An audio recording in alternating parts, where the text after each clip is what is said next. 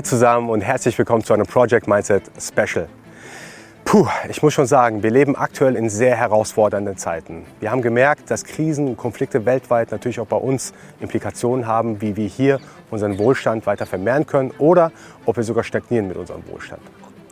Ich möchte heute mit Entscheiderinnen und Entscheidern sprechen, wo wir eigentlich als Deutsche im internationalen Vergleich stehen, gerade bei so Themen wie Nachhaltigkeit oder Technologien. Daher bin ich super happy, dass ich folgende Gäste heute mit dabei habe. Anahita Thoms, Partnerin bei der renommierten Kanzlei Baker McKinsey. Kawa Yunusi, Top-Personaler beim DAX-Konzern SAP. Christian Wiens, Gründer und Geschäftsführer vom Insurtech-Startup GetSafe.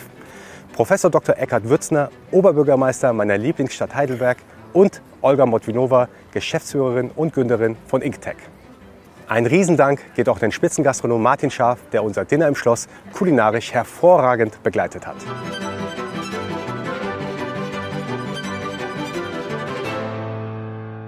So, starten wir nun mit der ersten Frage an Oberbürgermeister Prof. Dr. Eckhard Würzner. Da er auch gleichzeitig erster Stellvertreter des Deutschen Städtetages ist, hat er natürlich eine sehr gute Übersicht darüber, wie die anderen Städte zu den gerade genannten Themen stehen. Von Herrn Würzner wollte ich wissen, was es eigentlich bedeutet, wenn eine Stadt wie Heidelberg klimaneutral werden möchte. Was bedeutet klimaneutral in diesem Kontext? Also erstmal ist es wichtig, dass wir einfach feststellen, die globale Klimaerwärmung äh, schreitet schneller voran, als wir es eigentlich noch vor Jahren erwartet hätten. Also ein sehr ernstes Thema. Äh, ein Thema, was natürlich insbesondere auch in den äh, Industrieländern eine Riesenrolle spielen muss, denn wir sind nun mal einfach auch der Hauptemittent momentan von klimaverändernden Gasen, also CO2 als Leitkomponente. Und wir versuchen auch durch die Umstellung vor allem der fossilen Energieträger auf erneuerbare Energieträger, auf alternative Energieträger viel zu machen. Kleines Beispiel. Man hatte in der Vergangenheit eigentlich schon gute Konzepte, auch hier in der Region. Du hast ein Großkraftwerk gehabt, also ein Kraftwerk, was Strom produziert hat.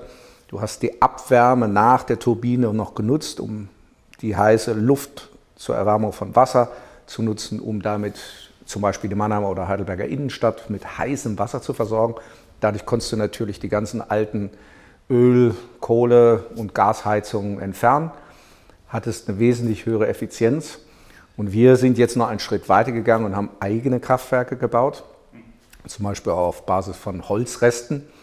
Äh, riesen Wärmepumpenanlagen, also jetzt eine ganze Turnhalle voll von Wärmepumpen, die die Luftwärme nutzt, um damit auch wiederum warmes Wasser zu produzieren. Und damit können wir jetzt schon 50 Prozent der gesamten, des gesamten Heizwärmebedarfs in Heidelberg, im Zentrum von Heidelberg, in Südstadt, im Boxpark, im Emmertsgrund versorgen. Also sind völlig unabhängig von russischem Gas oder äh, Gas aus Kuwait.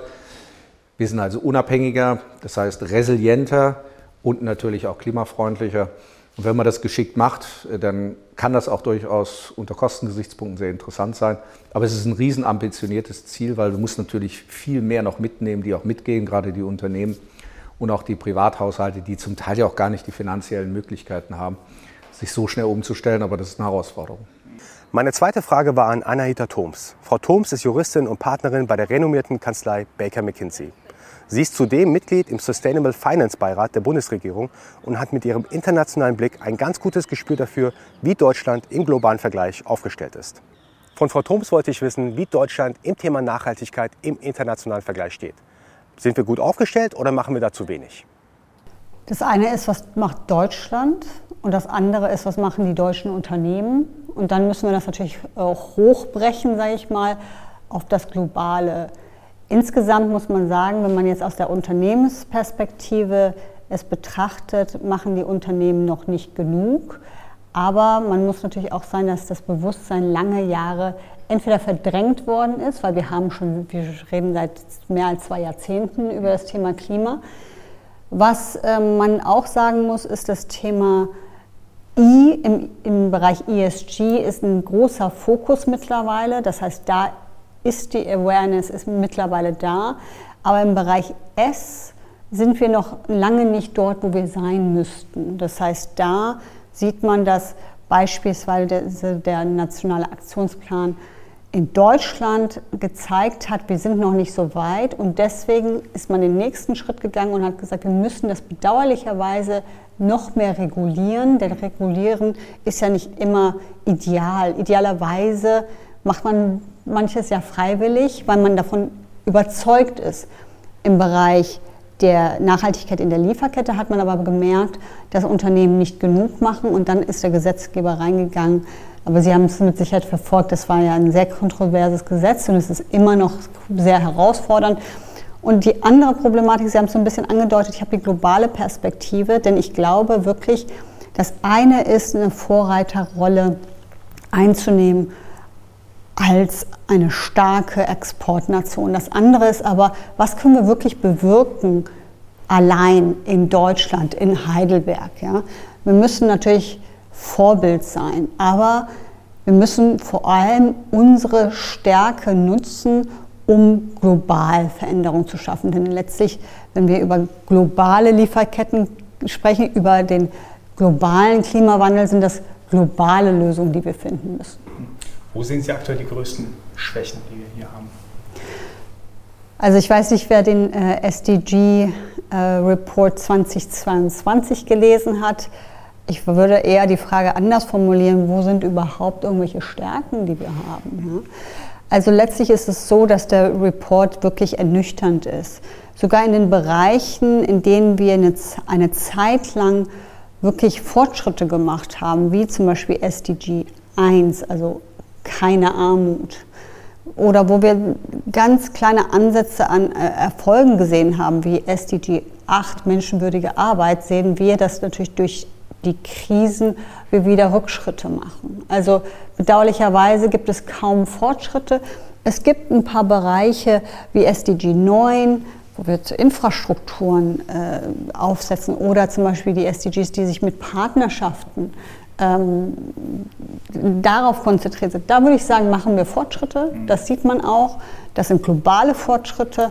Aber insgesamt muss man sagen, dass die Pandemie, gefolgt vom Krieg, dazu geführt haben, dass wir vor allem Rückschritte machen. Hm. Das ist natürlich nicht schön zu hören. Also in dem Project Mindset Podcast spreche ich natürlich gerne über das Thema Mindset. Und ich habe mich natürlich auch gefragt, was für ein Mindset denn bei der, bei der deutschen Bevölkerung da ist. Also sind wir da überhaupt vom Mindset und Skillset her gewappnet für die Zukunft? Kawa Yunusi vom DAX-Konzern SAP ist einer der Top-Personaler bei uns in der Republik. Sein Wort als Personaler hat natürlich Gewicht. Von ihm wollte ich wissen, ob Nachhaltigkeitsziele im tagtäglichen Doing der Mitarbeiterinnen und Mitarbeiter bei der SAP im Fokus stehen oder ob es eher strategisch langfristige Ziele sind. Also beides. Wir haben auch viel früher als Unternehmen angefangen, das Thema Nachhaltigkeit zu investieren. Wir als Unternehmen werden auch bereits Ende nächsten Jahres auch komplett klimaneutral sein. Wir haben viel früher angefangen. Ist auf der anderen Seite auch für uns einfach. Wir haben keine, keine Fabriken, wir stellen keine, keine Autos etc. her. Aber nichtsdestotrotz die Anstrengung für, für Unternehmen, dass wir von Grund auf äh, denken, wie wir erstmal ein, einwegplastikfrei werden, wo haben wir Einsparpotenziale. Wir haben auch natürlich entsprechende Kraftwerke selbst äh, rechnen lassen, so dass es bei uns. Ihr habt eigene Kraftwerke. Ja, was im Moment auch hilft im Sinne von ähm, Einsparung, wo wir auch unseren Beitrag als Unternehmen leisten wollen, natürlich der, im Winter. Ähm, deswegen ist es bei uns in, in, DNA verankert. Wir haben aber auch ein Klientel, muss man sagen, dass Mitarbeitende, die sind äh, fast nahezu äh, 90 Prozent plus sind Ausgebildete, haben einen Hochschulabschluss und sind natürlich entsprechend auch mit Themen äh, ganz nah dran. Und natürlich auch produktseitig sind wir viel früher angefangen. Gerade jetzt investieren wir sehr viel in Sachen Nachhaltigkeit, um anderen Unternehmen zu helfen. Weil SAP ist als, als einzige DAX-Konzern, wir sind in allen Industrien, bei fast allen großen Unternehmen vertreten. Wir haben die Daten, wir wissen, wo die äh, Fußabdrücke sind. Und das helfen wir mit unserer Software oder versuchen mit unserer Software den Unternehmen zu helfen, zu identifizieren, wo in der Lieferkette wo was produziert wird an CO2 oder, und wie können die selber, mhm. sich selbst helfen, um dort ähm, proaktiv die ähm, entsprechenden Maßnahmen einzuleiten. Christian Wiens, Gründer und Geschäftsführer von GetSafe. Mit bisher über 115 Millionen Dollar eingesammelten Investmentkapital und über 300.000 Kunden ist GetSafe eines der größten europäischen Insurtech-Startups. Christian kennt den Arbeitsmarkt und die Kapitalmarktsituation für Startups sehr genau. Von ihm wollte ich wissen, wie ein Startup im Gegensatz zu einem großen Konzern mit dem Thema Nachhaltigkeit umgeht. Das ist eine gute Frage. Also genau, wie du sagst, wir sind ein wachsendes Unternehmen, lang nicht so groß wie eine SAP oder, oder andere Konzerne. Noch nicht. Noch nicht, genau. Äh, hoffentlich nie ganz so groß, was irgendwie den Headcount angeht. das hat übrigens Dietmar Hopp auch gesagt, das Zitat von ihm, wir werden nie mehr als 30 Mitarbeiter haben, weil dann werde ich, werden wir nicht überblicken können, mich nicht um die kümmern äh, können. Tja, das Ergebnis sieht man ja. Genau, man wächst mit seinen Herausforderungen, auch als Gründer und, und Manager.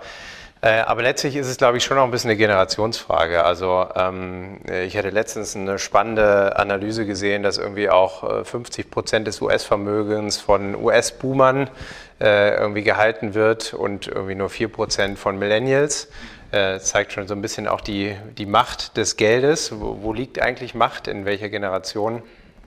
Wir sind ein Unternehmen, was auf natürliche Art und Weise, auch durch die Profile, die wir suchen, viele Entwickler, Design, Data Science und so weiter äh, auch jüngere Profile anzieht. Denen ist sowas unglaublich wichtig, uns als Gründerteam sowieso auch. Insofern ähm, ist für mich die Frage immer ein bisschen schwierig, weil das sind Sachen, die selbstverständlich sind. Ja? Auch wir sind allerdings als digitaler Versicherer nicht in einer Industrie, wo wir mit äh, Logistikketten und Produktion und so weiter und so fort zu tun haben. Da gibt es ja durchaus auch im Tech-Bereich andere Beispiele, die produzieren oder zumindest sehr, sehr viel Waren handeln und verschicken müssen und so weiter. Und ich glaube, da ist es super relevant. Was mir aber gefällt, ist, was ihr eben schon angesprochen habt, dass man einfach äh, das ganze Thema ESG wirklich breit sehen muss, ja, bei den drei Buchstaben und nicht nur, äh, nicht nur bei dem einen, weil sonst müsste ich sagen, ja, sonst kann ich ja gar, keine, gar keinen Beitrag leisten. Und ich glaube, man muss als Unternehmen immer einen Beitrag leisten, aber sich nicht zwangsweise immer auf das E konzentrieren. Letztes Mini-Beispiel, mir hat eine Mitarbeiterin vor einem Jahr gesagt, du, was machen wir denn für Nachhaltigkeit, also Umwelt hier? Äh, und das ist für mich total wichtig. Er meinte also wir, wir sind wir, wir haben eine Mission, wir wollen Menschen ihre Leben schützen und wenn wir äh, was Gutes tun, dann tun wir das immer in unserem Kontext, in dem, was wir gut sind. Danach hat sie gekündigt und ist gegangen.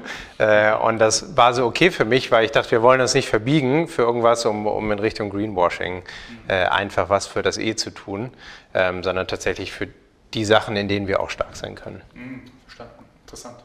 Olga Mordvinova, Gründerin und Geschäftsführerin von Inktech. Olga ist eine sehr versierte KI-Expertin und Entwicklerin. Sie wurde von der renommierten Wirtschaftszeitung Handelsblatt zu den Top 50 Unternehmerinnen in Deutschland ausgezeichnet und ist zudem Vorstandsmitglied im Verband Deutscher Unternehmerinnen Baden. Von ihr wollte ich wissen, wie eigentlich das Thema künstliche Intelligenz bei Nachhaltigkeitsthemen helfen und unterstützen kann.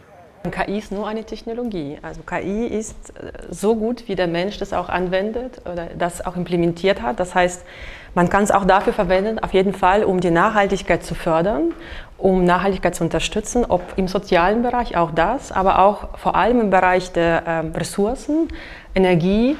Ähm, Beispiel, Beispiele sind Simulationen, wo komplexe Daten zusammengeführt werden, die dafür verwendet werden können, vielleicht auch um ähm, Brandbekämpfung anzugehen, wo man auch simulieren kann, was würde passieren, wenn Windrichtung oder Vegetation sich ändern würde und dadurch nicht nur CO2 spart, dafür aber auch, auch Menschenleben. Ähm, wir, also unser Unternehmen, in dem Bereich, wo wir unterwegs sind mit KI, äh, sind hauptsächlich im Bereich der Optimierung. Und auch das ist Nachhaltigkeit. Wenn wir in einem produzierenden Unternehmen schaffen, ähm, Energie zu sparen, effektiver zu, äh, und resilienter und auch nachhaltiger zu produzieren, zum Beispiel, dass es kein Ausschuss entsteht, haben wir auch unseren Beitrag, äh, auch mit Hilfe der KI, zur Nachhaltigkeit getätigt oder auch sogar in der Überwachung von Infrastrukturen, wie zum Beispiel Umspannwerke oder auch Bahngleise. Man denkt, was ist mit den Bahngleisen los? Aber jetzt ganz einfaches Beispiel. Wenn man Daten von der Zustand der Bahngleise analysiert und auch prädiktiv schauen kann, wie sich bestimmte Stellen an den Bahngleisen, an den Straßenbahngleisen entwickeln, kann man auch rechtzeitig Wartung planen. Dadurch wird auch Bahn der Straßenbahn sicherer. Dadurch nutzen es mehr Menschen, dadurch nutzen wir weniger Autos und können auf diese Art indirekt auch zur Nachhaltigkeit beitragen. Und das kann man auch mit KI machen, denn KI hat bestimmte Stärken, kann leider nicht alles, Gott sei Dank. Nämlich KI kann viele unterschiedliche Daten zusammenführen und auch viele, sag ich mal, für Menschen komplexe Aufgaben sehr gezielt lösen. Und zum Beispiel, wenn wir ganz große Datenmengen haben, ist es für uns ab und zu jetzt nicht einfach, aber für KI relativ einfach, das zusammenzuführen, zu analysieren und etwas vorherzusehen, was unter Umständen ein sehr erfahrener Mitarbeiter auch für Wartung sieht, aber die meisten eben das nicht sehen. Dadurch kann man eigentlich auch vieles erreichen. Ich glaube, da sind die wirtschaftlichen Vorteile natürlich, äh, spielen eine ganz große Rolle. Absolut. Und genau. genau. diese Vorteile, die führen auch dazu, dass der Mensch auch äh, bereit ist, äh, vielleicht etwas nachhaltiger zu agieren. Ja. Das ist das, das ist das Komische aus meiner Sicht. Ähm, wir wissen auf der einen Seite irgendwie gefühlt, die Welt brennt gerade. Das ist so mein Eindruck, wenn ich so direkt sagen darf. Ähm, auf der einen Seite, die Welt brennt, auf der anderen Seite habe ich das Gefühl, viele Menschen nehmen das gar nicht so ernst. Da war die Frage, die ich mir gestellt habe, ist, ob der Gesetzgeber nicht noch viel strenger ähm, ähm, Gesetze erlassen muss, damit wir mehr auf den Trichter kommen, sozusagen, dass wir was machen müssen. Und gerade äh, aus, ähm, aus Ihrer Sicht, Herr Würz, würde es mich interessieren, macht der Gesetzgeber denn aus Ihrer Sicht genug? Also wir haben ja das berühmte 1,5 Grad äh, aus dem Pariser Abkommen. Äh, ich, für mich scheint es irgendwie so unerreichbar zu sein. Ich habe auch ein paar Studien dazu gelesen. Ähm, die Frage ist, muss der Gesetzgeber noch mehr machen? Also ich glaube ja.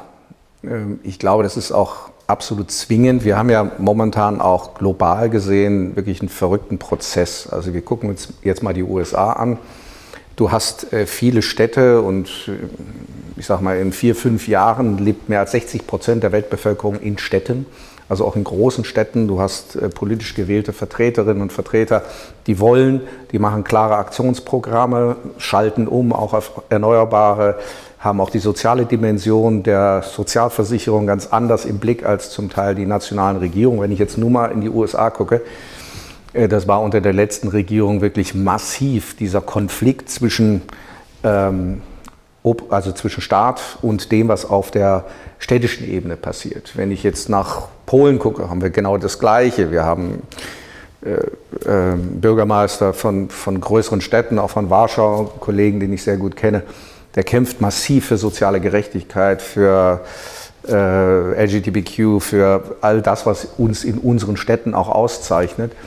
Die nationale Regierung macht genau das Gegenteil. Äh, baut weiter Kohlekraftwerke, baut weiter eigentlich eine Technik aus, die eigentlich genau das Gegenteil ist von dem, was man eigentlich machen sollte. Also ich bin sicher, dass momentan global gesehen die Städte, und wir reden ja da über große Einheiten, also äh, Mumbai hat 23 Millionen Einwohner, also Berlin ist ja dann ist ein Dorf dagegen. Also wir auch in Deutschland sind eigentlich, also in Relation zu den Megastädten schon gar nicht mehr relevant auf der, äh, auf der globalen Karte. Und das muss man ganz ehrlich sagen, dass die Städte aus meiner Sicht da wirklich eine Lead-Funktion übernehmen können, weil wir wesentlich näher an der Problemstellung dran sind.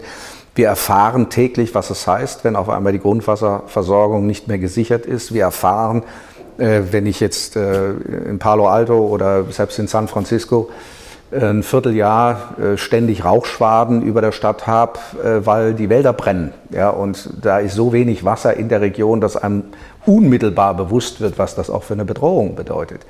Natürlich auch für den gesamten Standort. Also das Unmittelbare kommt eher von den Städten. Deswegen müssen die Städte auch noch mehr Druck machen auf die nationalen Regierungen. Wir haben uns zusammengeschlossen, haben auch ähm, einen sogenannten Covenant of Mayors verabschiedet. Das ist so ähnlich wie die Unternehmen das eigentlich auch gemacht haben über äh, ihre politischen Agreements, dass wir gesagt haben, wir machen eine Selbstverpflichtung zur Klimaneutralität. Wir haben jetzt über 11.000 Städte global, die sich hier schon zusammengeschlossen haben. Äh, mein Netzwerk äh, in Brüssel organisiert das Ganze auch mit der Europäischen Kommission zusammen, äh, wo wir entsprechende Reports erwarten, also genau das, was du auch brauchst. Du brauchst Bilanzen, du fliegst auch raus, wenn du dich nicht wieder äh, von deinen Strukturen akkreditieren kannst, weil du zu schlecht geworden bist. Also genau diese Überprüfungsmechanismen, die auch wichtig sind. Du hast auf globaler Ebene, das ist also wirklich unglaublich, was da für Prozesse stattfinden. Und von nationaler Seite ist es entscheidend, nehmen wir mal so ein Beispiel, wir haben in Heidelberg äh, eine, vor, 15, vor 15 Jahren beschlossen, wir bauen nur noch klimaneutral, vor 15 Jahren. Die Bahnstadt zum Beispiel ist ein rein klimaneutraler Stadtteil für damalige Standards, also alles super efficient Buildings, äh, Energieversorgung, restliche Energieversorgung mit einem Kraftwerk, was wir neu gebaut haben auf erneuerbare Energien. Dieser Standard, der vor 15 Jahren bei uns gesetzt worden ist und seitdem gilt, der ist heute noch nicht nationaler Standard und wird wahrscheinlich in sieben Jahren erst nationaler Standard werden. Also wir reden über fast, naja, 15, 17, 20 Jahre Verlust, obwohl das Wissen da ist, es wird noch nicht umgesetzt. Äh, Das muss sich ändern. Da brauchen wir auch wesentlich klare Vorgaben und vor allem brauchen wir auch eine, eine Struktur, die es ermöglicht, auch den Unternehmen mitzugehen. Denn das, was wir haben, ist immer so eine Jojo-Förderung. Ja, also rein in die Förderung, raus aus der Förderung. Das ist eine Katastrophe. Wir hatten bei uns auch äh, in Deutschland das, über das Erneuerbare Energiengesetz einen gigantischen Push. Wir haben mittlerweile auch einen sehr hohen Anteil an erneuerbaren Energien im Strombereich. Im Strombereich, das ist super. Aber eigentlich durch das EEG ausgelöst, weil jeder sich daran beteiligt hat und du eine kostendeckende Einspeisevergütung auch bekommen hast. Das war ein gutes Instrument. Das hatte aber nur Deutschland. Das hatte Frankreich nicht, das hatte Italien nicht. Also wir haben diese Best Case eigentlich nicht übertragen, auch auf andere europäische Ebenen. Die Dänen haben hervorragende äh, gesetzliche Grundlagen zur Nutzung von Abwärme, also was wir heute unter Wärmeatlanten verstehen, also was machst du mit der Abwärme, hätte man sich auch was abgucken können. Äh, die äh, Radinfrastruktur äh, zum Beispiel, jetzt auch aus Holland, aus Dänemark, ist wesentlich besser gefördert, auch als bei uns. Also ich sage immer, wenn wir überall allein in Europa diese Best Cases nutzen würden und das in ein Regulativ übertragen, dann gibt es natürlich auch Chancen für andere äh, Regionen, die es sonst nicht gibt. Und das Wichtigste für uns, um das, die Schleife nochmal zu bilden, ist Empowerment dieser lokalen Entscheidungsträger, also der Städte, so, sagen wir es mal so, äh, als ähm, wichtigste Stellschraube, denn wenn das nicht passiert, gibt es auch keine Verantwortlichkeit. Also in Frankreich zum Beispiel haben die Städte, Städte keine Verantwortung im Energiebereich. Da gibt es EDF, die machen das grundsätzlich für Frankreich. Und dann ist natürlich klar, dass eine Großtechnologie wie AKWs nur rauskommen kann. Äh, bei uns gibt es 700 Stadtwerke, die eine eigene dezentrale Energieversorgung aufgebaut haben. Die sind viel resilienter, sind auch viel aktiver. In Italien habe ich eh eine, wieder einen Riesenversorger und ansonsten kaum lokale, regionale Energieversorgung. Also die Verantwortlichkeit auch stärker auf die regionale Ebene runterzubrechen. Nicht die Verantwortung abgeben, aber runterzubrechen, sie mitzunehmen, sie mit in die entsprechende Entscheidungsebene reinzubringen. Das ist aus meiner Sicht die Zukunft, sonst wird es sehr, sehr, sehr, sehr schwierig. Sie haben gerade Regularien und Verantwortlichkeiten äh, gesagt. Frau Thoms, dazu habe ich gleich noch ein paar Fragen an Sie. Ich glaube, Sie kennen äh, die Gesetzeslage sehr gut natürlich als Top-Juristin. Bevor wir aber dazu kommen, ähm, gibt es jetzt erstmal den ersten Gang von Herrn Schaaf.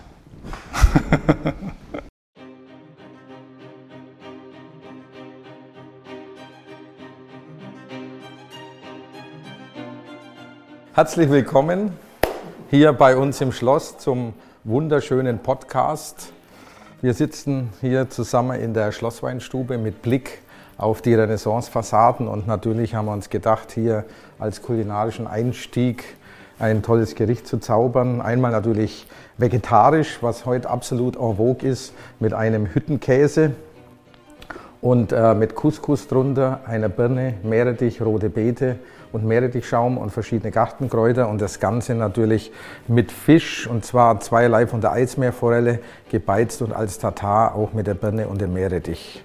Ich wünsche guten Appetit, viel Vergnügen und einen wunderschönen Abend. Vielen, Dank. vielen, Danke. vielen herzlichen Dank. Dankeschön.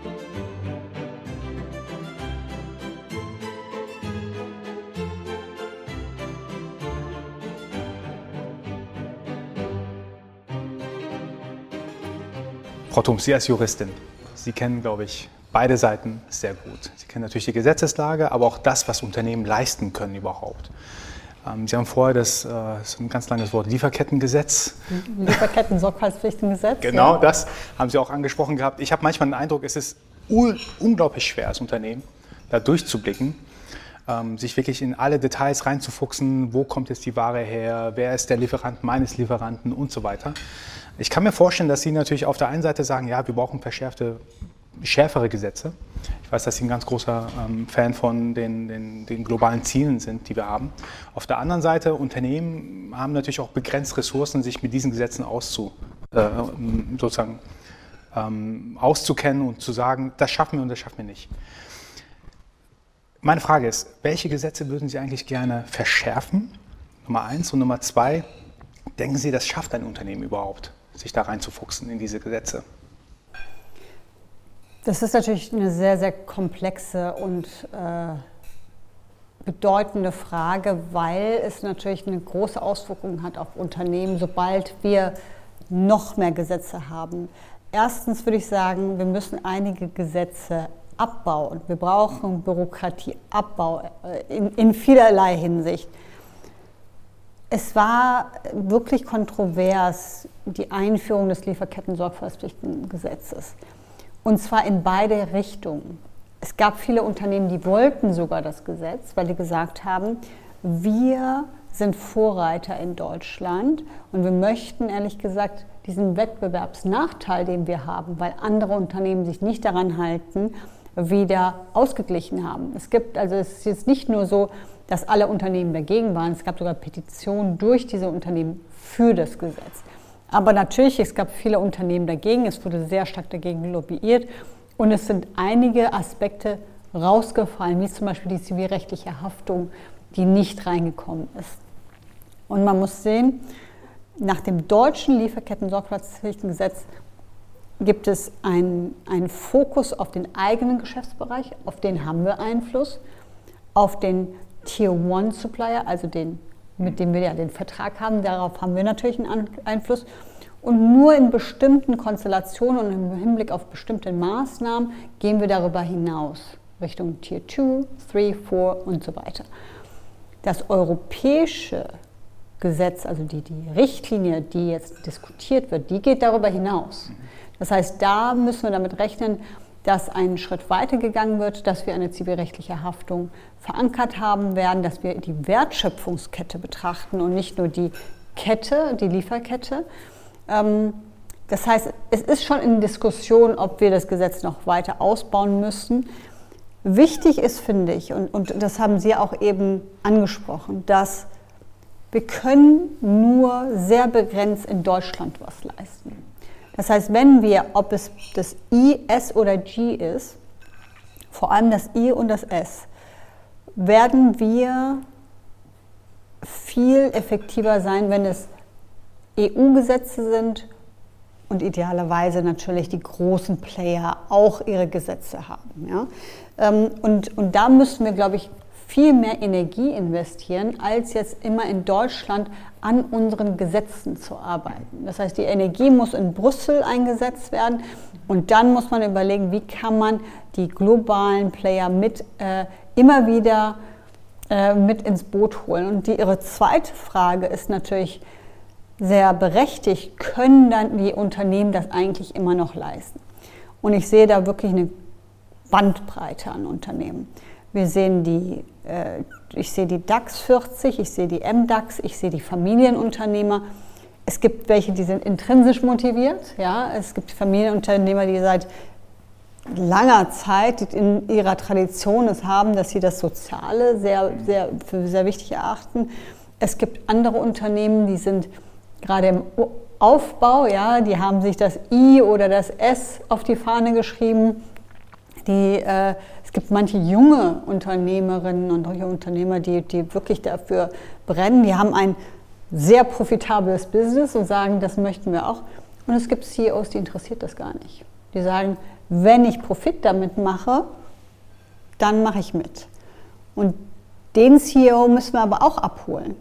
Weil vielleicht ist das ein CEO, der besonders viel äh, das Klima verschmutzt. Und den jetzt nicht mit abzuholen, ist unser Problem. Man kann jetzt sagen, ja, das ist sein Problem. Irgendwann mal werden ihm die Kunden irgendwie weglaufen. Aber wir verlieren so viel Zeit schon. Deswegen bin ich nicht dafür, all die Unternehmen mitzunehmen, immer wieder hinzugehen. Und ich, äh, es gibt, es gibt, ich spreche sehr oft über Greenwashing. Und wir müssen auch darüber sprechen. Aber ich sehe auch eine Entwicklung, die mich wirklich, ähm, weil ich ja auch so viele Unternehmen sehe, sehr besorgt, nämlich dass die Unternehmen, die etwas machen, immer weniger darüber sprechen, weil sie Sorge haben vor Greenwashing, mhm. weil sie sagen, wenn ich die kleinen Schritte, die ich mache, jetzt kommuniziere, dann sag doch hier A und B, wieso so wenig, wieso nicht mehr. Das führt dazu, dass der Wettbewerber, der CEO, der gar kein Interesse daran hat, mir sagt, aber Frau Thoms, die machen doch auch so wenig oder die machen doch gar nichts. Das heißt, wir müssen wirklich aufpassen, dass wir die Unternehmen, die willig sind, weiterhin in die richtige Richtung pushen und den CEO, der es nicht möchte, auch mitnehmen und ihm zeigen, dass es auch in seinem Interesse ist. Ich sage immer, kurzfristig und langfristig profitabel. Kurzfristig ist natürlich der CEO incentiviert, ja, der nächste Quartalsbericht kommt und um Gottes Willen, was sagen jetzt die, die Shareholder. Wenn man aber langfristigen Wohlstand betrachtet, wenn man sich die ganzen Klimasituationen anguckt, wenn man anguckt, wie wenig Potenzial wir heben in Sachen äh, äh, ja, Brainpower, dann muss man sagen, also, so versuche ich jedenfalls, die, den, den hier auch, auch noch mit abzuholen, der eigentlich gar kein Interesse an dem Thema hat. Dieses langfristige versus kurzfristige, das hört sich für mich nach einem ja, Skillset oder Mindset-Thema wieder an. Und da habe ich eine Frage an dich, Kara. Mhm. Ähm, du bist ein Top-Personaler hier in Deutschland. Ähm, das ist halt für ein Gerücht. aus meiner Sicht. ähm, was denkst du, kann ein, äh, ich sag jetzt mal, jemand in deiner Position, der ähm, auch an, dem, an der Ausbildung seiner Mitarbeiter sehr interessiert ist, der an, äh, an dem Skillset der Mitarbeiter sehr interessiert ist, was kann man da machen, damit diese Langfristsicht auch für die zukünftigen CEOs, für die zukünftigen ähm, Entscheider und Entscheiderinnen, ähm, dass sie da auf dem richtigen Wege sind? Was kann man da machen? Also grundsätzlich gilt, dass äh, man so früh wie möglich damit anfängt, mit der Jugend sich beschäftigt, in der Schule anfassbarer, greifbarer macht, weil wenn die erstmal an Unternehmenstoren sind, dann können wir natürlich begrenzt als Unternehmen äh, was beeinflussen, aber die, die ganze Sozialisierung, das Verständnis etc. können wir jetzt nicht äh, nachholen. Aber da mache ich mir auch wenig Sorgen, wenn ich äh, äh, Friday for Futures Bewegung sehe. Also das Thema ist im Mainstream angekommen. Also es ist aus dem Bioregal quasi ein Supermarktregal ist angekommen. Ich glaube, da müssen wir nicht so Sorgen machen. Wir sehen auch bei der Rekrutierung, dass die Themen wie, wie Diversity oder unser, unser Bemühungen in Sachen Nach Nachhaltigkeit, die sind kriegsentscheidend. Okay, das Wort sollte ich nicht verwenden. Das ist entscheidend, ob sie zu einem Unternehmen gehen oder nicht. Das Thema Package, Gehalt und äh, betriebliche Altersversorgung etc. Ist, wird quasi vorausgesetzt. Und wenn da man Greenwashing oder Pinkwashing in Sachen äh, Frauenförderung etc. betreibt, da hat man als Unternehmen verloren. Früher hätte man gesagt, ja, so what, dann suche ich auch ein anderes Talent. Aber im Hinblick auf Fachkräfte oder überhaupt nicht Fachkräfte, Arbeitermangel, was wir in Deutschland haben, kann man es nicht leisten zu sagen, wir tun nur so, das wird schon gut gehen, die Leute werden es nicht merken. Es spricht sich sehr schnell rum, sei es über Social Media, sei es über Kununu, Glassdoor, diejenigen, die nur so tun im Vergleich zu anderen, die, die es ernsthaft meinen. Und es sehr viele die bei uns anfangen. Ich mache jetzt so immer, alle, die bei uns angefangen haben, nach drei, vier Monaten rufe ich sie einfach mal an, spontan, frage, wie geht es denen, wieso ist SAP wie, und äh, ob sie sich wohlfühlen. Und äh, ich will nicht lügen, das ist natürlich nicht empirisch bewiesen, es ist nur meine subjektive Erfahrung. In allermeisten Fällen kommt als erster Schritt das, das Thema, was wir als Unternehmen in, in, Sachen gesellschaftliche Verantwortung, in Sachen Vielfalt und Sustainability machen und welches Potenzial aus deren Sicht das Unternehmen hat und wo sie sich einbringen wollen. Also ich glaube, im Moment ist nichts ohne Sustainability-Bezug denkbar. Wichtig ist aber, dass da nicht bei heißen äh, Worten bleibt, sondern auch tatsächlich die Möglichkeit besteht, gestalten zu können. Mhm. Und wenn man das als Unternehmen von sich behaupten kann, sowohl intern als auch in der Gesellschaft oder bei, bei der Lieferkette, dann hat man sehr gute Chancen auch im Arbeitsmarkt. Du hast etwas gesagt, ähm, etwas sich nicht leisten zu können, äh, auch als Unternehmen. Ich habe manchmal den Eindruck, wir ähm, stehen im sehr intensiven globalen Wettbewerb bei gewissen Schlüsseltechnologien. Und meine Befürchtung ist manchmal, dass wir so ein bisschen abgehängt werden, insbesondere auch im Hochtechnologiebereich. Äh, ich komme wieder auf das Thema künstliche Intelligenz zurück. Ähm, ich denke aus meiner Sicht, es macht einen riesen Unterschied, ob äh, KI jetzt in dem Fall als Technologie äh, irgendwo im Fernen Osten oder sogar in den USA entwickelt wird, ähm, versus es wird in Europa entwickelt oder speziell in Deutschland. Ich glaube, das macht einen riesen Unterschied, wie die KI auch mit Daten umgeht, Datenschutzbestimmungen, das, das wird einen Unterschied machen. Meine Befürchtung ist aber, wir sind da ein bisschen zu langsam bei dem Thema KI. Wir sind da, ähm, weil wir eben diese Datenschutzbestimmungen haben und vielleicht ein bisschen schwer für die uns bewegen können. Ich glaube, Olga, du hast einen super Einblick. Kannst du uns kurz einordnen, äh, weil ich gerne auch von dem Thema Nachhaltigkeit zum Thema Technologie und globalen Wettbewerb gehen möchte. Ich habe nämlich dazu nämlich ein paar Fragen, ähm, auf die ich später kommen werde. Ich denke nämlich, vielleicht müssen wir uns als Deutschland sogar fokussieren auf ein paar wirklich Schlüsseltechnologien und sagen, die andere Technologien, da können wir gar nicht mehr mithalten im globalen Wettbewerb. Aber bevor ich zu der Frage komme, kannst du uns kurz einordnen, wo befinden wir uns eigentlich bei dem Thema KI? Ich würde sagen, eine äh, sehr komplexe Frage, hat sehr viele Facetten, sehr viele Antworten und viele Perspektiven natürlich. Ähm, vielleicht um vorsichtig zu formulieren, wir sind in Bezug auf KI in Deutschland sehr nachhaltig. Wir gehen langsam und sicher voran äh, und es gibt Themenbereiche, wo aus meiner Sicht wir auf jeden Fall ähm, keinen Anschluss verloren haben, um dich nochmal zu zitieren. Es gibt andere Bereiche, wo sicherlich auch Nachholbedarf besteht, wenn man das möchte. Ähm, vielleicht fangen wir von vorne an. Forschung. Also wir sind in Deutschland recht gut unterwegs. Also wir haben tolle Unis, wir haben ganz viele Top-Universitäten. Grundlagenforschung ist spitze, Mathematik, Physik ist nach wie vor eine von den äh, führenden Exportgütern Deutschlands, auch Maschinenbau. Ähm, all das, was KI ausmacht, aus der Perspektive des Ganzen, ähm, haben ganz viele Forschungszentren. So etwas wie DFKI gab, gibt es eigentlich kaum irgendwo in Europa und das mehrfach, also nicht nur in Saarbrücken, sondern auch in Kaiserslautern, mittlerweile auch im Norden. Die Anzahl von Forschungsinitiativen in diesem Umfeld ist enorm. Wir fördern es auch auf Landesebene, äh, wir fördern es auf Bundesebene. Es gibt Fraunhofer-Institute für die angewandte Forschung. Da würde ich behaupten, da haben wir jetzt eigentlich nichts verpasst. Also wir gehen sicher nach vorne. Klar gibt es Themen, die hier denke ich mal, auch wirtschaftlich motiviert sind. Auch Thema Energie, Energieeinsparungen, Optimierungen ist auch das, was uns in Deutschland als Land der Maschinenbauer einfach ausmacht. Aber es gibt andere Themen, natürlich im Umfeld der DSGVO, die für uns nicht typisch ist. Datenschutz. Grund. Datenschutz. Also zum Beispiel ähm, für einen Chinesen, einen Amerikaner oder vielleicht auch andere Europäer ist es relativ egal, ob man aufgenommen wird unterwegs stehen überall Kameras. Ich habe es in den USA gesehen. Du gehst hin, du wirst aufgenommen und du wirst auch, die Daten werden dann ausgewertet. Ob das jetzt durch Nachrichtendienste, Polizei oder Palantir ist auch ein großer Player in dem Umfeld, kümmert sich kein Mensch drum. Wenn das hier bei uns zulassen würden, in Heidelberg in der Fußgängerzone, dann bin ich echt gespannt, was Herr Würzner alles an Post bekommt. Wahrscheinlich von mir schon als Erste. Unvorstellbar. Aber das ist eben diese, diese Mentalitätfrage, diese Mindset-Frage. Erstens, ähm, ist es notwendig, wollen wir das? Und weil es eben hier aus der Perspektive von vielen Deutschen, unter Umständen auch Europäer, aber das ist schwer, über einzelne Länder zu sprechen, ähm, gibt es eben Bereiche, wo es relativ wenig zu tun oder getan wird, weil einfach der Markt dafür nicht da ist. Und der Markt ist in der Marktwirtschaft auch führend bzw. bestimmt die Regeln. So ist es nicht äh, verwunderlich, dass wir vielleicht im Bereich der Datenanalyse oder auch ähm, Use Cases in Bezug auf Daten einfach äh, Daten von Personen, personenbezogene Daten etwas hinter der USA oder China stehen, während zum Beispiel im Bereich der... Etwas oder viel? Die Frage der Perspektive. Ich bin auch nicht die Fachfrau dafür. Ich bin eher im Bereich der Optimierung unterwegs. Maschinendaten ist das, was wir auswerten. Und in dem Umfeld gibt es auf jeden Fall spannende Konkurrenz aus überall, aber äh, wir, wir machen nach vorne, auch weil bei uns, also dieser Bereich der KI sehr speziell ist. Jeder Maschinenbauer hat IP, jeder Infrastrukturbetreiber hat eine eigene IP. Ein Stahlgießer ist nicht gleich wie der andere Stahlgießer. Und äh, diese IP ist, wie gesagt, maschinen- oder prozessgebunden. Das bleibt noch in Deutschland.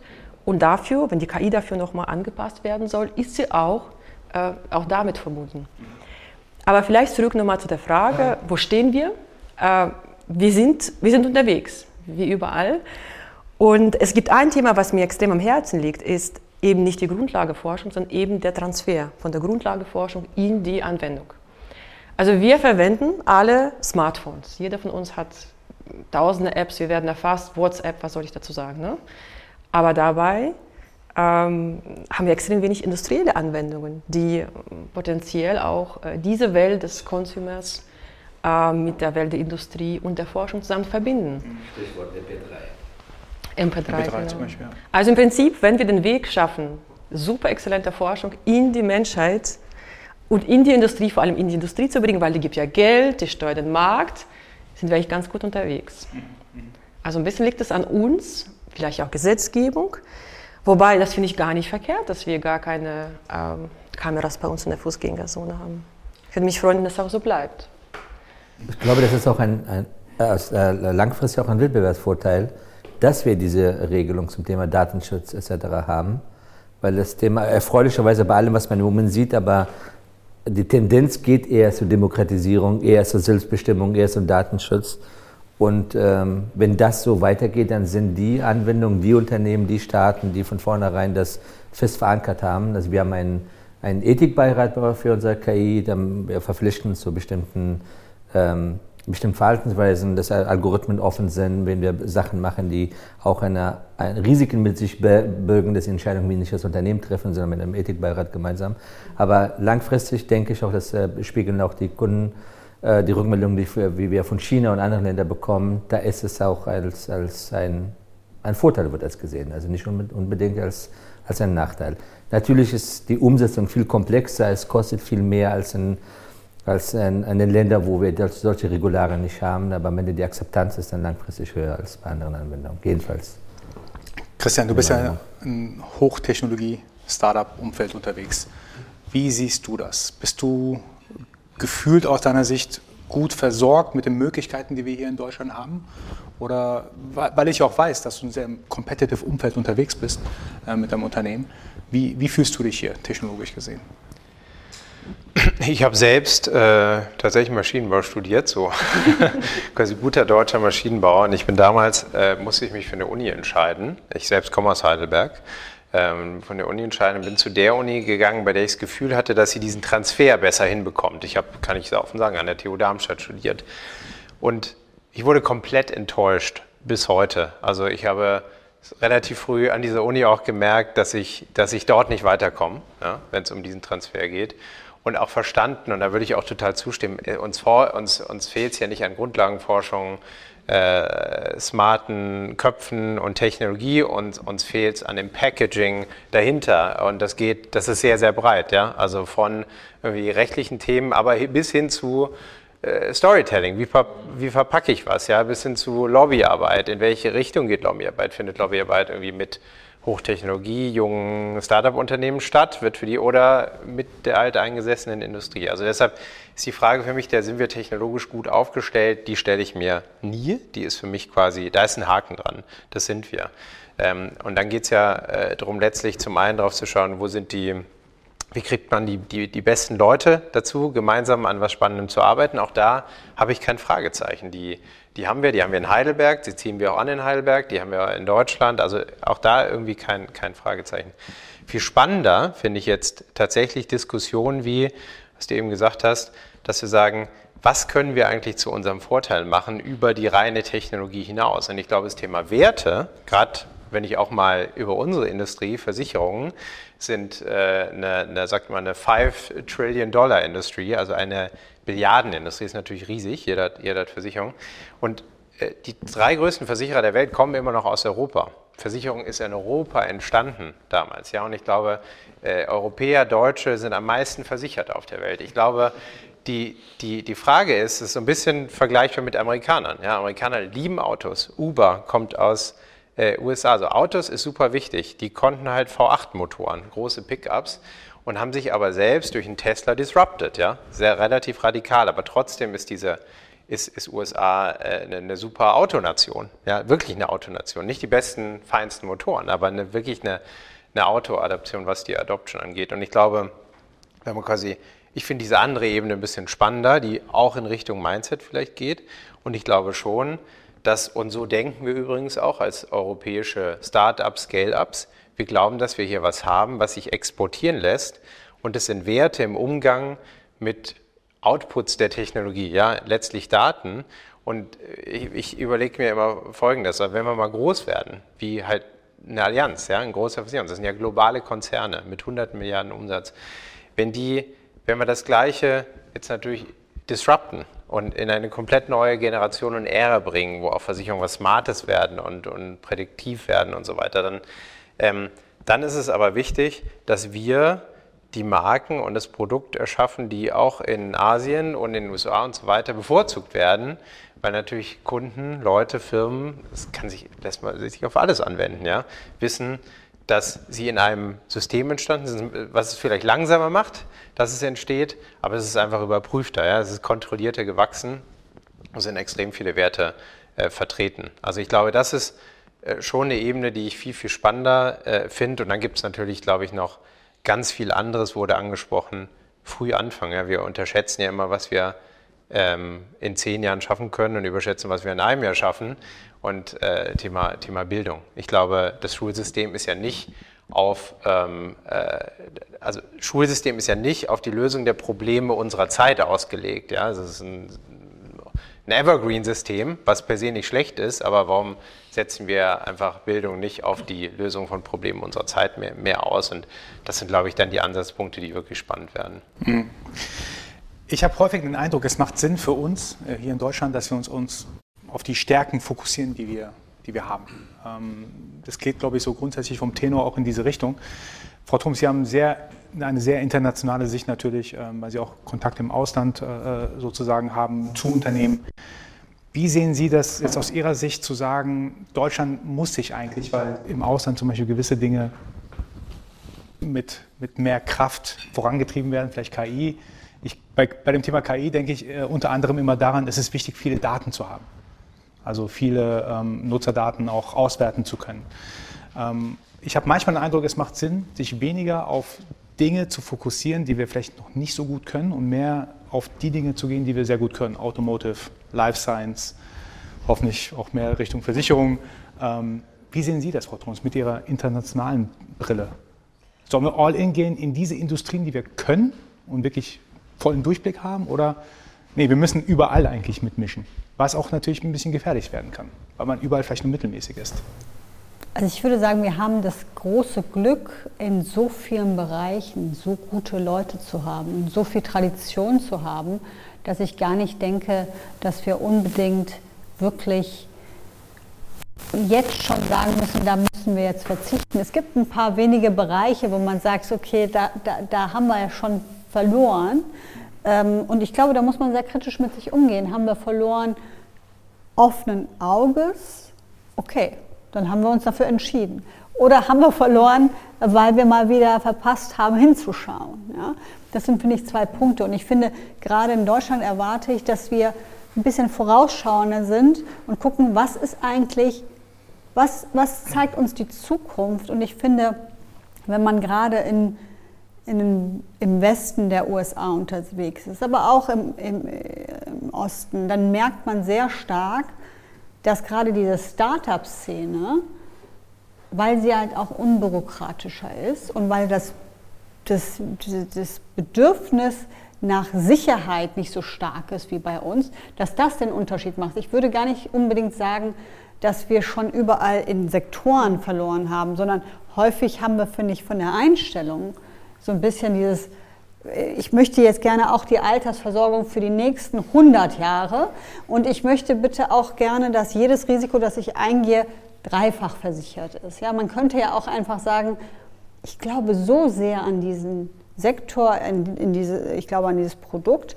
und das sehe ich mehr bei Menschen, die entweder gar keine Chancen haben, weil sie sagen, ich habe sowieso nichts zu verlieren, oder äh, in, in, Regionen würde ich sogar sagen, ich meine, im Süden Amerikas ist es ein bisschen anders als, als äh, im Silicon Valley, wo einfach jeder sagt, also wenn du noch nicht gegründet hast, dann existierst du quasi nicht. Ja? Also da, da, das ist natürlich das andere Extrem, aber ich glaube, ich finde diese Einstellung ist eine, da, da müssen wir uns, glaube ich, grundsätzlich Gedanken machen, ob wir da nicht richtig viel Potenzial verlieren und ich, ich denke, da nochmal Entbürokratisierung, die Startups zu unterstützen, weil in den letzten Jahren, ich lerne immer mehr Startups gerade im, im, im Sustainability-Bereich kennen, aber auch im Digitalisierungsbereich.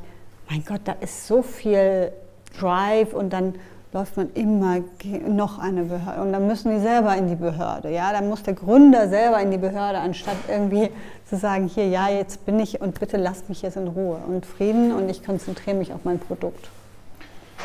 Super interessant. Herr Würzner, ich würde auch gleich zu Ihnen gerne kommen. Bevor wir das aber machen, habe ich gerade ein Zeichen bekommen, dass wir zum nächsten Gang gehen können.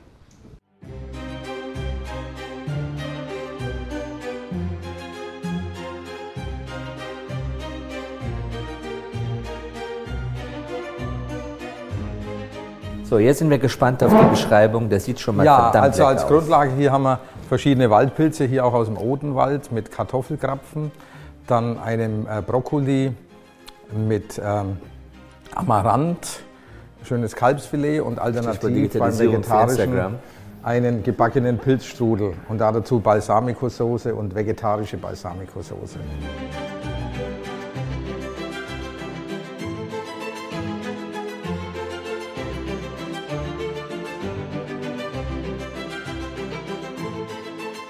Herr Würzner, ich würde trotzdem gerne nochmal auf Schlüsselindustrien oder Fokussierung zurückkommen. Mhm. Gerade bei der Städteplanung, Sie haben es vorhin gesagt, wir reden da von 15, 17, 20 Jahre bis, äh, also das ist der Horizont, von dem wir sprechen. Ähm, wie sehen Sie das als, als Stadtplaner? Möchten Sie sich eigentlich eher fokussieren auf ein, zwei wichtige Themen, wo Sie wissen, das kann Ihre Stadt sehr gut? Oder sagen Sie, nee, wir müssen alle Bereiche möglichst gleichwertig, gleichmäßig fördern, damit wir überall einigermaßen gut aufgestellt sind? Wohlwissend, dass man vielleicht nicht in gewissen Themen führend ist. Ja, also ich glaube, ähm, da, sind, da sind sich aber alle eigentlich einig. Wer die Verantwortung für, einen, für eine Stadt hat, der versucht natürlich, sich möglichst breit aufzustellen. Das ist erstmal überhaupt das Wichtigste, damit man resilient ist. Also nur auf eine Unternehmenssparte zu setzen, wäre völlig falsch. Wir setzen auch nicht auf große äh, ich sage jetzt mal, Logistikstrukturen, die eigentlich keine große Wertschöpfung generiert über Arbeitsplätze, Ausbildungsplätze, sondern wir wollen möglichst kleine Einheiten, sehr effiziente Einheiten und eigentlich wollen wir Brain-Strukturen äh, fördern. Also alles, was mit äh, Forschung, Wissenschaft zu tun hat, Transformation, Translation in Unternehmen. Wie kann man das machen?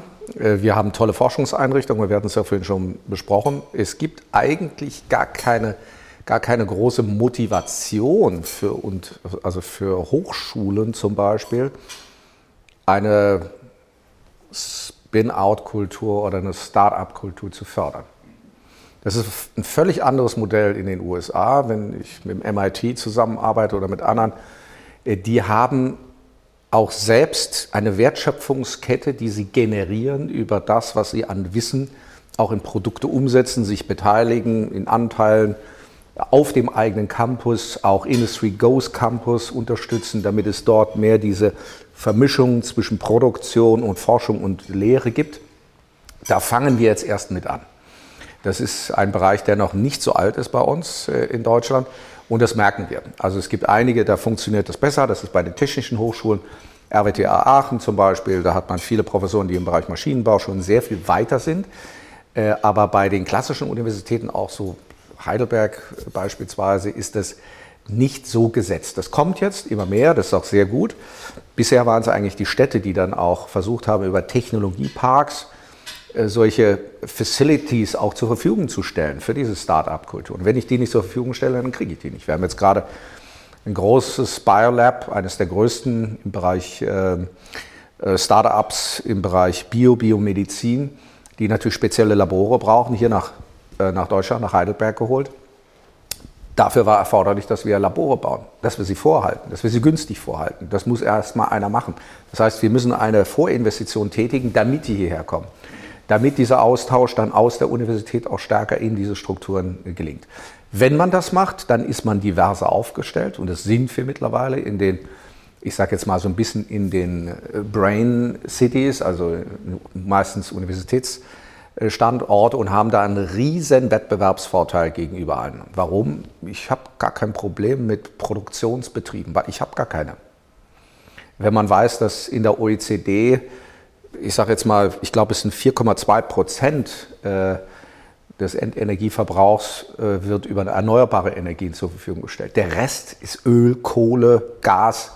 Also jeder, der im Bereich der Produktion tätig ist, hat ein brutales Problem, sich in Deutschland bei Hochpreisen zu bewegen. Deswegen findet momentan auch ein Riesenprozess statt, äh, wo diese Betriebe sich massiv nach außen orientieren. Das Beste ist gleich, mit Katar oder Saudi-Arabien einen Kooperationsvertrag. Äh, wir kommen direkt neben den Ölförderturm 10 äh, Prozent der Energiekosten wie in Deutschland und das passiert. Also da wird es jetzt einiges an Veränderungen geben, weil Energie da so ein Riesenfaktor ist. Wir sind nicht so aufgestellt, wir sind sehr divers auf dem Wissensbereich und da konzentrieren wir uns in Heidelberg ja auch ein bisschen auf unsere Schwerpunkte. Das ist im Bereich Life Science und äh, KI, also AI. Äh, und das ist ein Bereich, der immer mehr zusammenwächst, der ein enormes Potenzial auch entwickelt. Und da kommt jetzt genau das zusammen, dass ich Virtual Reality im Bereich jetzt der Schlaganfallpatienten einsetzen kann, die einen wesentlich schnelleren Heilungsprozess ist. Das ist jetzt ein Startup-Unternehmen, was das entwickelt hat, was dann auf dem Campus auch entsprechend mit integriert werden kann. Und auf einmal entsteht eine enorme Wertschöpfung. Also das ist wirklich hervorragend und ich glaube, wenn man sich ein bisschen international umguckt, stellen wir auch fest, dass da Prozesse sind, die sind gewaltig. Die nehmen wir überhaupt nicht wahr. Äh, deswegen haben wir auch eine strategische Allianz mit äh, Palo Alto, also dem Silicon Valley in den USA und also in der Google-Welt und eine strategische Allianz mit Alibaba, also der chinesischen Welt mit Hangzhou und Haidian eingegangen.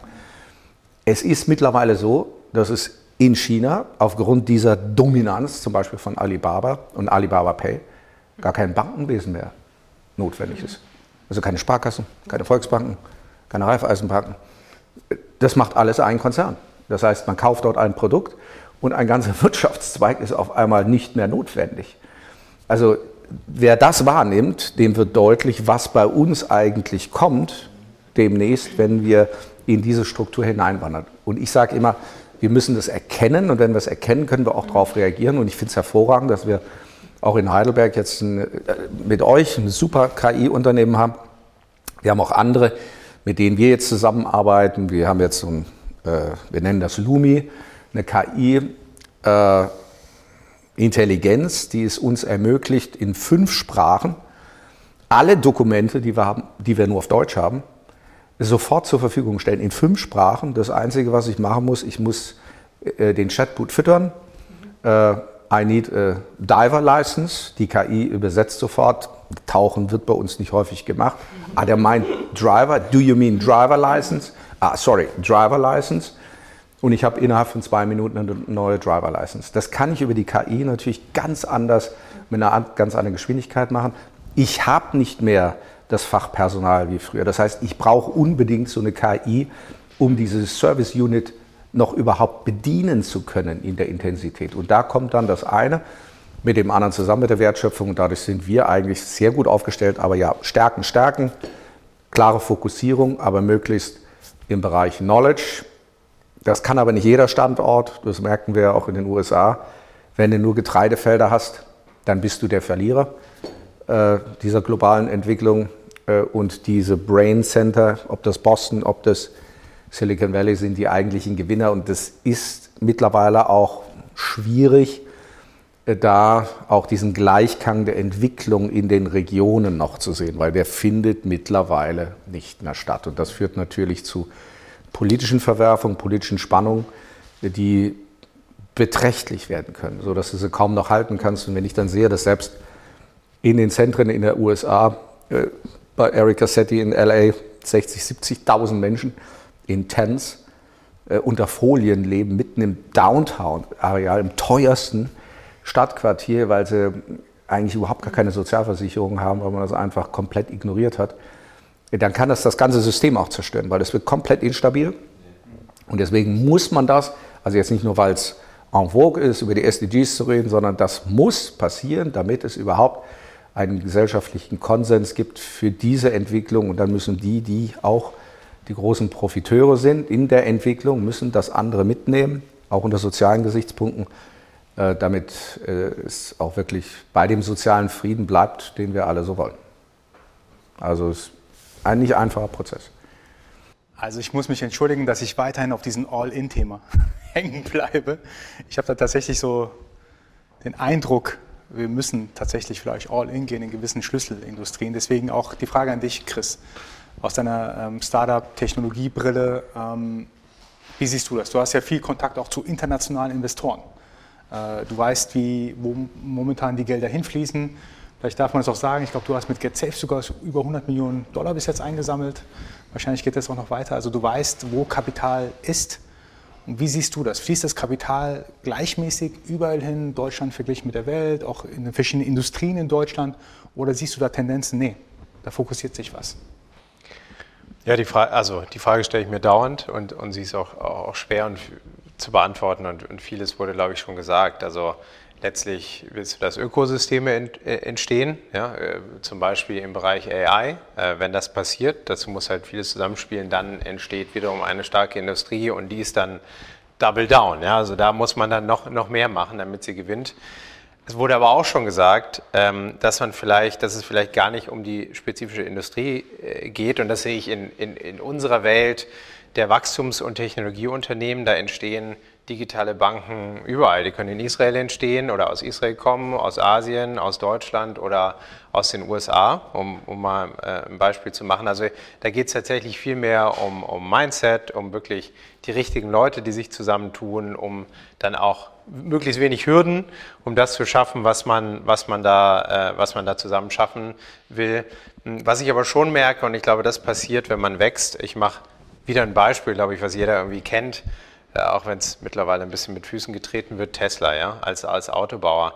Also Tesla hat ganz viele Leute aus dem Silicon Valley, sage ich mal, aus der Tech-Szene gezogen, aber sie hätten das, was sie tun, nie machen können, wenn es natürlich nicht auch viel Wissen in der Auto traditionellen Automobilindustrie gegeben hätte, was sie damit irgendwie ergänzen und verheiraten. Und, und zusammen kann man dann wirklich Sachen bewegen. Und deshalb äh, komme ich nochmal zu meinem Punkt, den ich irgendwie am Anfang gemacht habe, am Beispiel der Versicherung. Die drei größten Versicherer der Welt kommen aus Europa.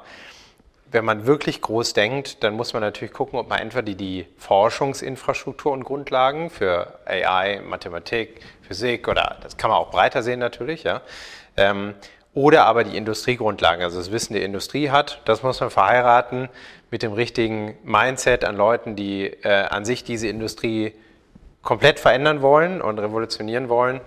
Und dann entstehen wiederum letztlich ja auch neue Industrien. Ja, ist quasi, äh, wir zum Beispiel sehen uns ja nicht als Versicherer, wir sehen uns quasi als Technologieunternehmen, was Versicherungen anbietet. Ähm, das ist unsere Mission. Aber alles, was links und rechts von dieser Mission, also das Leben von Menschen zu schützen liegt, das nehmen wir mit, ja, weil am Ende ist das quasi nicht unbedingt unsere DNA. Also insofern, leider gebe ich dir keine konkrete Antwort auf die Frage, welche Industrien sollten wir fördern, aber man sollte schon natürlich total drauf schauen, was an Fundament notwendig ist, um richtig groß zu spielen. Also deshalb ein gutes Beispiel, Stadt Heidelberg, ähm, das sage ich dem Oberbürgermeister auch, auch, auch immer, ich sage ihm, Fintech, das was wir sind, also Finanztechnologien, ist hier kein Ding. Ja? Das ist einfach hier nicht groß. GetSafe ist hier entstanden, mittlerweile auch in vielen anderen Städten mit Büros vertreten. Ähm, das würde ich hier nicht, nicht fördern. Das wird, da entsteht hier kein Ökosystem, da ist keine Grundlage da. Wir profitieren enorm von dem Wissensstandort, der hier ist und wirklich von Talenten hier sind. Aber es ist schon richtig, da so ein bisschen drauf zu schauen, was, was schon stark ist und ob man das jetzt für eine Nation oder einen Kontinent beantworten kann. Also ich kann es nicht, ähm, aber ich glaube, dass die Mechanismen dahinter viel interessanter sind als die, die konkreten Industrien. Mhm. Kava, ihr seid ja schon lange kein 30-Mann-Unternehmen mehr. Ähm, ist ja seit einigen Jahren schon, wie Dietmar Hopp das äh, einmal gesagt hatte. Ihr seid aber eines der wenigen DAX-Unternehmen, die sich wahrscheinlich eigentlich von heute auf morgen, jetzt mal platt ausgedrückt, äh, entscheiden könnten, komplett abzuwandern weil ihr alle remote seid, also viele remote sind, viel remote arbeiten können. Äh, ihr braucht keine Produktionshallen vor Ort und so weiter. Dennoch seid ihr hier, glücklicherweise in der Nähe von Heidelberg, bei Waldorf, ähm, seid ihr hier und ich habe auch den Eindruck, stabil auch hier unterwegs. Ähm, es gab, glaube ich, vor Jahren mal so eine kleine Diskussion, ähm, wo Herr Plattner, glaube ich, war es, gesagt hatte, im ähm, Silicon Valley ist auch eine Option, das mal zu machen. Dennoch seid ihr hier geblieben. Was hält euch denn genau weiterhin noch hier? Gerade wenn ich wieder zurückkomme auf das Thema globaler Wettbewerb, was hält euch noch hier? Ja, also wir sind ein deutsches Unternehmen, global verankert. Wir sind in 180 Ländern der Welt vertreten. Und äh, ich glaube, heutzutage, natürlich stehen wir zu unseren Wurzeln. Ähm, wir stehen ähm, zu, zu, unserer Verantwortung auch nicht nur für Deutschland, auch für die Region. Du weißt, wir sind ja hier sehr regional auch verwurzelt. Und ich glaube, es geht nicht darum, Deutschland oder die Welt, sondern die Kombination. Und deswegen, wenn ich mal in Deutschland gucke, ungefähr 20 Prozent unserer Mitarbeitenden haben eine nicht deutsche Nationalität. Dazu kommen die Menschen, die einen Migrationshintergrund haben, wie ich zum Beispiel, die wir natürlich nicht messen können. Also es ist ungefähr roundabout 30, 35 Prozent unserer äh, Kolleginnen und Kollegen äh, stammen nicht ursprünglich von Deutschland. Und ich glaube, die Mischung macht es. Und es gibt sehr viele Kolleginnen und Kollegen von Deutschland, die immer auf, auf, Zeit oder auf Dauer in andere Länder gehen, sei es China oder in den USA, von dort auch, auch arbeiten. Und ähm, äh, da, wir waren in den 80er Jahren, hat das so angefangen, dass wir re relativ schnell globalisiert haben. Das war, glaube ich, ein der Erfolgsrezepte auch von SAP, dass sie relativ früh nach USA gegangen sind, zum Beispiel. Daher stellt sich für uns die Frage nicht. Also von dieser Aussage von Hasso weiß ich nicht, das muss vor meiner Zeit gewesen sein. Es gab Spekulationen wegen der SE-Gründung von SAP, als wir von AG in SE gewandelt haben, ob die entsprechenden Pläne dahinter stünden. Das war nicht der Fall. Ähm, daher ähm, denke ich, diese Renationalisierung, die jetzt gerade, wo wir gezwungen werden durch die externen Faktoren etc., vielleicht muss es sein, aber ich finde grundsätzlich, dass in den eine Globalisierung, vernetzte Welt, das soll, da liegt unsere Zukunft und da sollten wir auch daran arbeiten, dass es auch weitergeht. Natürlich in einem gesünderem Maß, damit die Ungleichheit in der Welt möglichst nicht so groß wird, sondern wir nahe zueinander kommen. Aber dass wir jetzt nicht äh, angesichts der, der aktuellen Krisen dazu kommen, zu sagen, alles, was wir in der Vergangenheit gemacht haben, will es ein Wild, ein Dorf gemacht haben, das lassen wir unter uns und jetzt versuchen wir alles in Deutschland aufzubauen und schotten wir uns ab. Das wäre, glaube ich, keine schöne Entwicklung, die wir wollen. Mhm. Und Olga, bei dir? Würdest du wieder hier gründen, hier in der Region, hier in Deutschland? Oder würdest du sagen, nee, für deine Technologie ist eigentlich, sind vielleicht andere Standorte vorteilhafter? Ich würde wieder in Heidelberg gründen, natürlich. Mhm. Aber auch woanders. Jetzt, wo ich weiß, wie es geht. Gut, ich meine, äh, Standort Heidelberg ist wirklich attraktiv. Auch in unserem Fall ist es so, wir bedienen hauptsächlich Maschinenbauer oder Infrastrukturanbieter, die wir bei der, unter, bei der Überwachung der Infrastruktur oder Maschinen oder auch Prozesse äh, unterstützen. Alle haben uns gesagt, wir sollen nach Karlsruhe gehen, aber wir wohnen halt alle in Heidelberg, also das ganze Team äh, wohnt in der Heidelberg oder Umgebung, haben hier studiert, mehr oder weniger, oder auch, auch in Heidelberg studiert. Es ist auch eine unglaubliche Kombination zwischen dem ähm, Angebot, Forschungsmöglichkeiten, auch extrem tolle, ähm, aufgeweckte Leute, die auch dann zu uns kommen. Das heißt, äh, im Prinzip, ob es KI oder nicht KI oder generell Digitalisierung, äh, es ist de facto egal, wo man ist, solange man einen Anschluss hat. Und wenn man den Heidelberg auch gefunden hat und dann äh, seine Kunden vielleicht im Schwaben hat, ist auch nicht schlimm. Oder von mir aus auch in den USA oder in Frankreich, wie es in unserem Fall ist. Es ist entscheidend, ähm, wo dieses Gefühl ist, dass es richtig ist. In unserem Fall war es Heidelberg. Mhm. Also vielleicht ist für den einen, äh, für einige Zuhörerinnen und Zuhörer so ein, so ein vielleicht negativer Touch entstanden, dass wir vielleicht doch in so sehr kritischen Zeiten leben. Ich sehe das auf jeden Fall nicht so. Ich wollte es auf jeden Fall nochmal ähm, klarstellen. Ich glaube, wir haben hier tatsächlich etwas, was ich super wertschätze. Es ist eine sehr stabile Demokratie. Das ist, wird aus meiner Sicht, bestimmt nicht hier in der Runde, aber aus meiner Sicht häufig vergessen, dass wir hier wirklich ähm, frei unsere Meinung sagen dürfen. Ich will jetzt auch nicht so einen großen Schlenker machen. Ich bin aus dem Iran und da, da gibt es momentan ganz andere Probleme und da weiß man natürlich ganz oder sehr zu schätzen, dass man äh, äh eine stabile Demokratie hat. Das darf man äh, wirklich nicht ver äh, vergessen. Ich glaube, Frau Trump, Sie ähm, auf LinkedIn habe ich auch bei Ihnen gelesen gehabt, äh, wie Sie über, über diese Stabilität gerade hier in Deutschland denken ähm, und was für ein Glück wir hier überhaupt haben, hier sein zu können. Ich wollte ganz kurz vielleicht mal Richtung auch Ende des Podcasts nochmal ähm, von Ihnen hören und wissen, weil Sie eben diesen globalen Blick haben. Ist das Meckern auf hohem Niveau, was wir hier machen insgesamt? Also ähm, abgesehen natürlich von der politischen Lage, wo ich gerade jetzt auch äh, gesprochen habe, auch wie wir aufgestellt sind. Meckern wir gerade auf hohem Niveau oder denken Sie, na, wir müssen tatsächlich gucken, dass alles weiterhin stabil bleibt, so wie es ist? Also ich finde, wenn wir im Businessumfeld uns umschauen, mag ich äh, ambitioniert zu sein. Ich möchte, dass wir da Vordenkerinnen sind und dass wir da wirklich pushen. In vielerlei anderer Hinsicht merke ich jedes Mal, wenn ich im Ausland bin, wie gut es uns geht. Das eine ist der Wohlstand, den wir hier haben, auf den wir uns nicht ausruhen sollten. Das andere sind äh, Dinge, die für total selbstverständlich erachtet werden. Das fängt an bei dem äh, Freiheitsbegriff, der Möglichkeit zu demonstrieren, fast wie und wann ich möchte. Ähm, die also Versammlungsfreiheit, Rechtsstaatsprinzip, also das Thema, dass, dass, dass wir kaum Korruption in Deutschland haben, dass zwar natürlich auch hier Ungleichheiten und Ungerechtigkeiten gibt, aber trotzdem die gar nicht im Verhältnis stehen zu ganz vielen Ländern, in denen ich entweder gelebt habe, in denen ich arbeite, in denen ich äh, viele Kontakte habe. Also ich denke, wir, wir müssen einfach schauen, dass wir das stabil halten. Ich sehe die letzten Landtagswahlen ähm, sehr kritisch. Also da muss man auch sehen, in vielerlei Hinsicht, wenn man, wenn man sich das angeguckt hat am Wochenende, wir können uns nicht darauf verlassen, dass das alles so bleibt. Mhm. Das heißt, da müssen wir dranbleiben.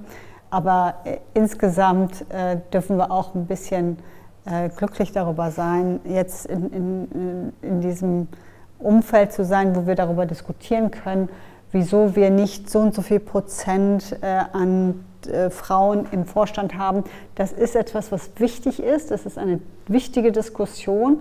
Aber im globalen Umfeld ist es häufig eine Nicht-Diskussion, ja, wenn es darum geht, ob ich morgen Geld dafür habe, um meinem Kind eine Hose zu kaufen. Das sind ganz konkrete Sachen, die ich immer wieder sehe, wenn ich in den äh, armen Viertel der Welt bin.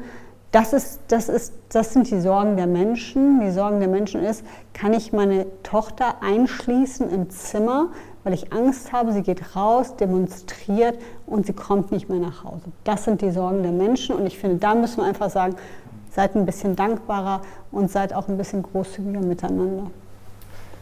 Sehr schöne Abschlussworte. ich danke euch, Ihnen allen für die Zeit. Es hat mir unglaublich viel Spaß gemacht, einiges mitgenommen und ich hoffe, wir konnten ein paar gute, ich sage es mal, Eindrücke, Good Vibrations nach außen bringen. Vielen Dank. Vielen Dank. Vielen Dank. Danke. Vielen Dank. Das waren wirklich sehr tolle Abschlussworte von Frau Thoms und ich muss auch wirklich sagen, ich habe super viel mitgenommen.